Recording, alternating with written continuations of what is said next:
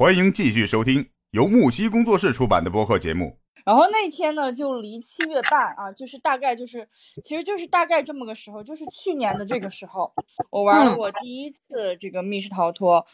嗯就非常非常临近七月半这个日子，然后正好有一个就叫七月半，我就嗯说服了我的小伙伴，我说不行，咱们俩必须要玩这个，不能玩那种普通类的。那我问你，意方心，你知道你知道七月半是什么意思吗？鬼门嘛，鬼节嘛，嗯，七月十三是吗？那个鬼历十五，我们是七月十五。啊，你们是十四，对，七月十四的晚嗯。上、半夜零点嘛，就是鬼门嗯。开嘛，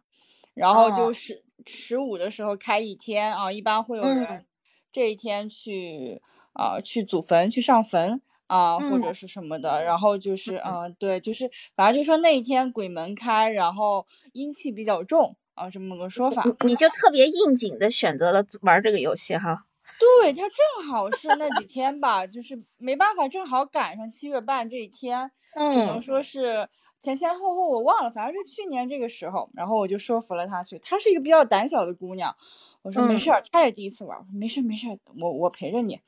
然嗯后我就是属于那种又菜，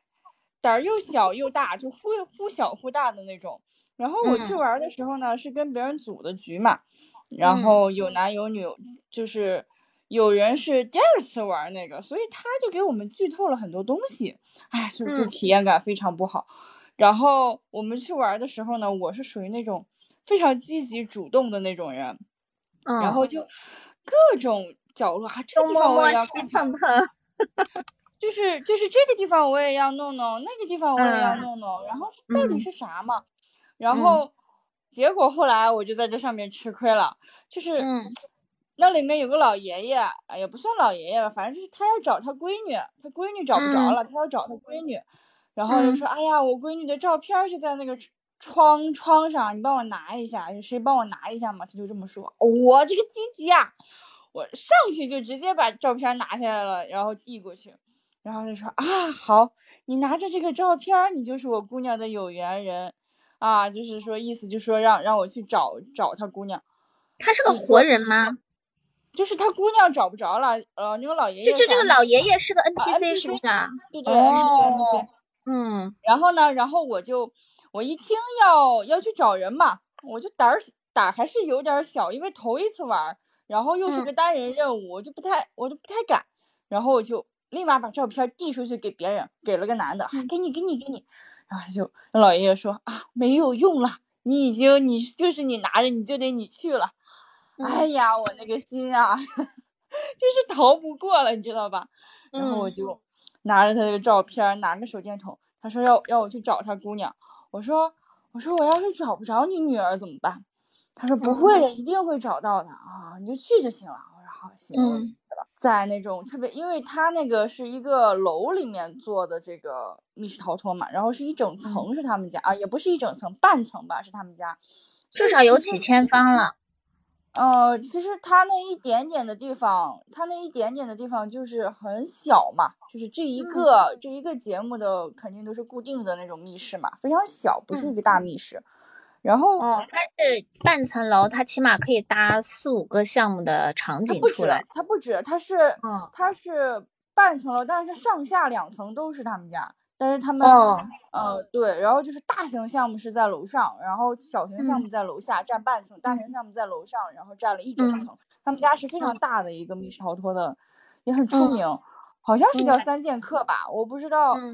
嗯哦，对，好像就是他们家，就是他们家比较出名嘛。然后嗯就是，但是那个是一个小项目嘛，然后就嗯就很窄很窄那个小路，我就在那种逼仄的那种地方，然后拿着那个手电筒啊，他就说什么你必须拿手电筒照着他女儿才行，然后我就拿嗯手电筒慢慢慢慢的走，我就在那里说，哎呀，你在哪儿啊？在哪儿呢？让我看看你啊。然后就，其实他女儿就站在那个很，他那个他是做了一个到处都是拐角的那么一个通道，就是七扭八扭的这么一个通道。你就嗯你你不拐过去，你就看不见旁边，嗯就是那种它不是一个直通到底的那么一个通道。所以当时嗯我在走的时候呢，就是一边儿走一探头，一探头，一探头，就很害怕，不知道会发啥。我以为有有配那些比较恐怖的背景音乐吗？它是整整个玩的时候都有那种 BGM 在放的，就是哦那种阴森呐、那种音音乐。然后我就在那里拿那个手电筒，突然之间就是走着，因为它他是突然给你他他给了你一个手电筒吗？他必须他是那种闪呀闪的那种手电筒，就是哦并不是很亮很亮，它就是说意思说你要拿这个手电筒照到他女儿。哦，才给了你一个工具。呃，对对对，它是很闪很闪，就是刷刷刷的，就那种闪，它并不是说是一个非常亮，你什么都能看到那种。我我嗯那样一直亮着，就是为了说，呃，在他看到他女儿的第一瞬间，就起码照到他啊，就那个意嗯思，就不要嗯再熬时间了。然嗯后，然后他就是在那种角吧，他就最后那个地方就留的那个位置就非常，就相当于他女儿站在那个墙一个拐角的墙旁边，然后我一拐过去就立马看见他了，你知道吗？然后嗯。他就尖叫啊，那个大声的尖叫，整个一下就穿透我的耳膜，然后他这么一下，我肯定也跟着尖叫啊，嗯，就是突然之间有个人出现在你面前，然后大声的尖叫，你也会不由自主的大声尖叫，是的然后这样，对，然后就啊就开始叫，然后然后就我，但是我立马就冷静下来了嘛，就嗯他也没对我干啥，他只是贴着我的脸叫了一下，然后那哦小姐姐就叫完了之后就说不够不够，再找一再找一个人来，我还要玩儿。啊，我这一听啊，再找一个是吧？好，我知道了。然后我就屁颠儿屁颠儿的回去了，回去了，然后他们就问我啊怎么样怎么样，因为他们都能听到我的尖叫声嘛。我说怎么嗯样怎么样怎么样要干什么？我说哎呀哎呀，我就赶紧找了一个，因为我之前把那个我说谁还想去啊？来来来，这个这个手电筒给你。哎呀怎么样怎么样？他们就一直问我，我说啊不告诉你，快去去去了你就知道了。我就把那个手电筒给了一个男生，然后等那个男生去的时候，这个叫他是一次只能进去一个人，是不是？他是单人任务，这是个单人任务，他就故意哦的让一个人去哦做这种项目，就会非常的吓嗯人，你知道吧？嗯他就追求这种效果。然后嗯等等我们走那个单人任务，就我在这边跟大家一起的时候，就能听到那边，因为你知道女生和女生的尖叫声叠加在一起，没有什么感觉。就嗯男生和女生的就一下子就分辨出来了，我就在那里听着，然后就突然听到那个男生嗷一嗓子，哦哟，太刺激了！你觉得他那声是他的那一嗓子吼出来是已经变声了吧？就是整个就非常大，你知道吧？我也不知嗯道他平，我对他也不熟悉嘛，就听到他的嗯声音，突然之间很明显的一个男生的尖叫声，嗯然后就挺逗的，然后其实也没有多吓人，但是他就是突然之间出现在你面前，然后冲着你尖叫，然后你就会不由自主的尖叫，只是这样而已。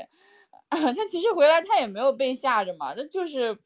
单纯的尖叫了一下，但是我们在嗯这边听着就觉得挺有趣的，尤其是我去过嘛，然后我就觉得挺有趣的，然后那个男生的尖叫声特别响。然后我就问别人，我说我的尖叫声也特别响嘛？他们说听不太出来，因为两个女生的声音叠加在一起，听不太出来声线。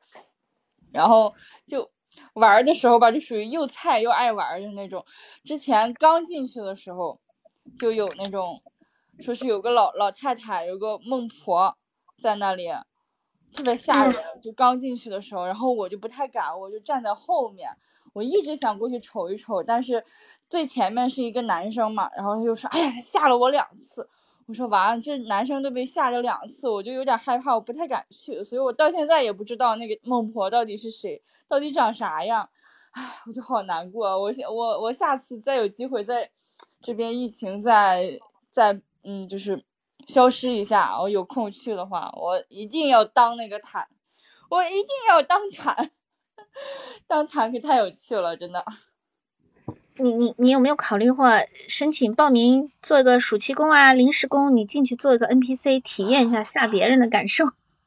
呃，可以啊，但是不好意思，我现在是一个码农，我没有时间去当这种兼职。我要是大学生的话，我指定要去了。哦，我太爱这个东西了。节目告一段落，精彩继续。喜欢请订阅、评论、转发。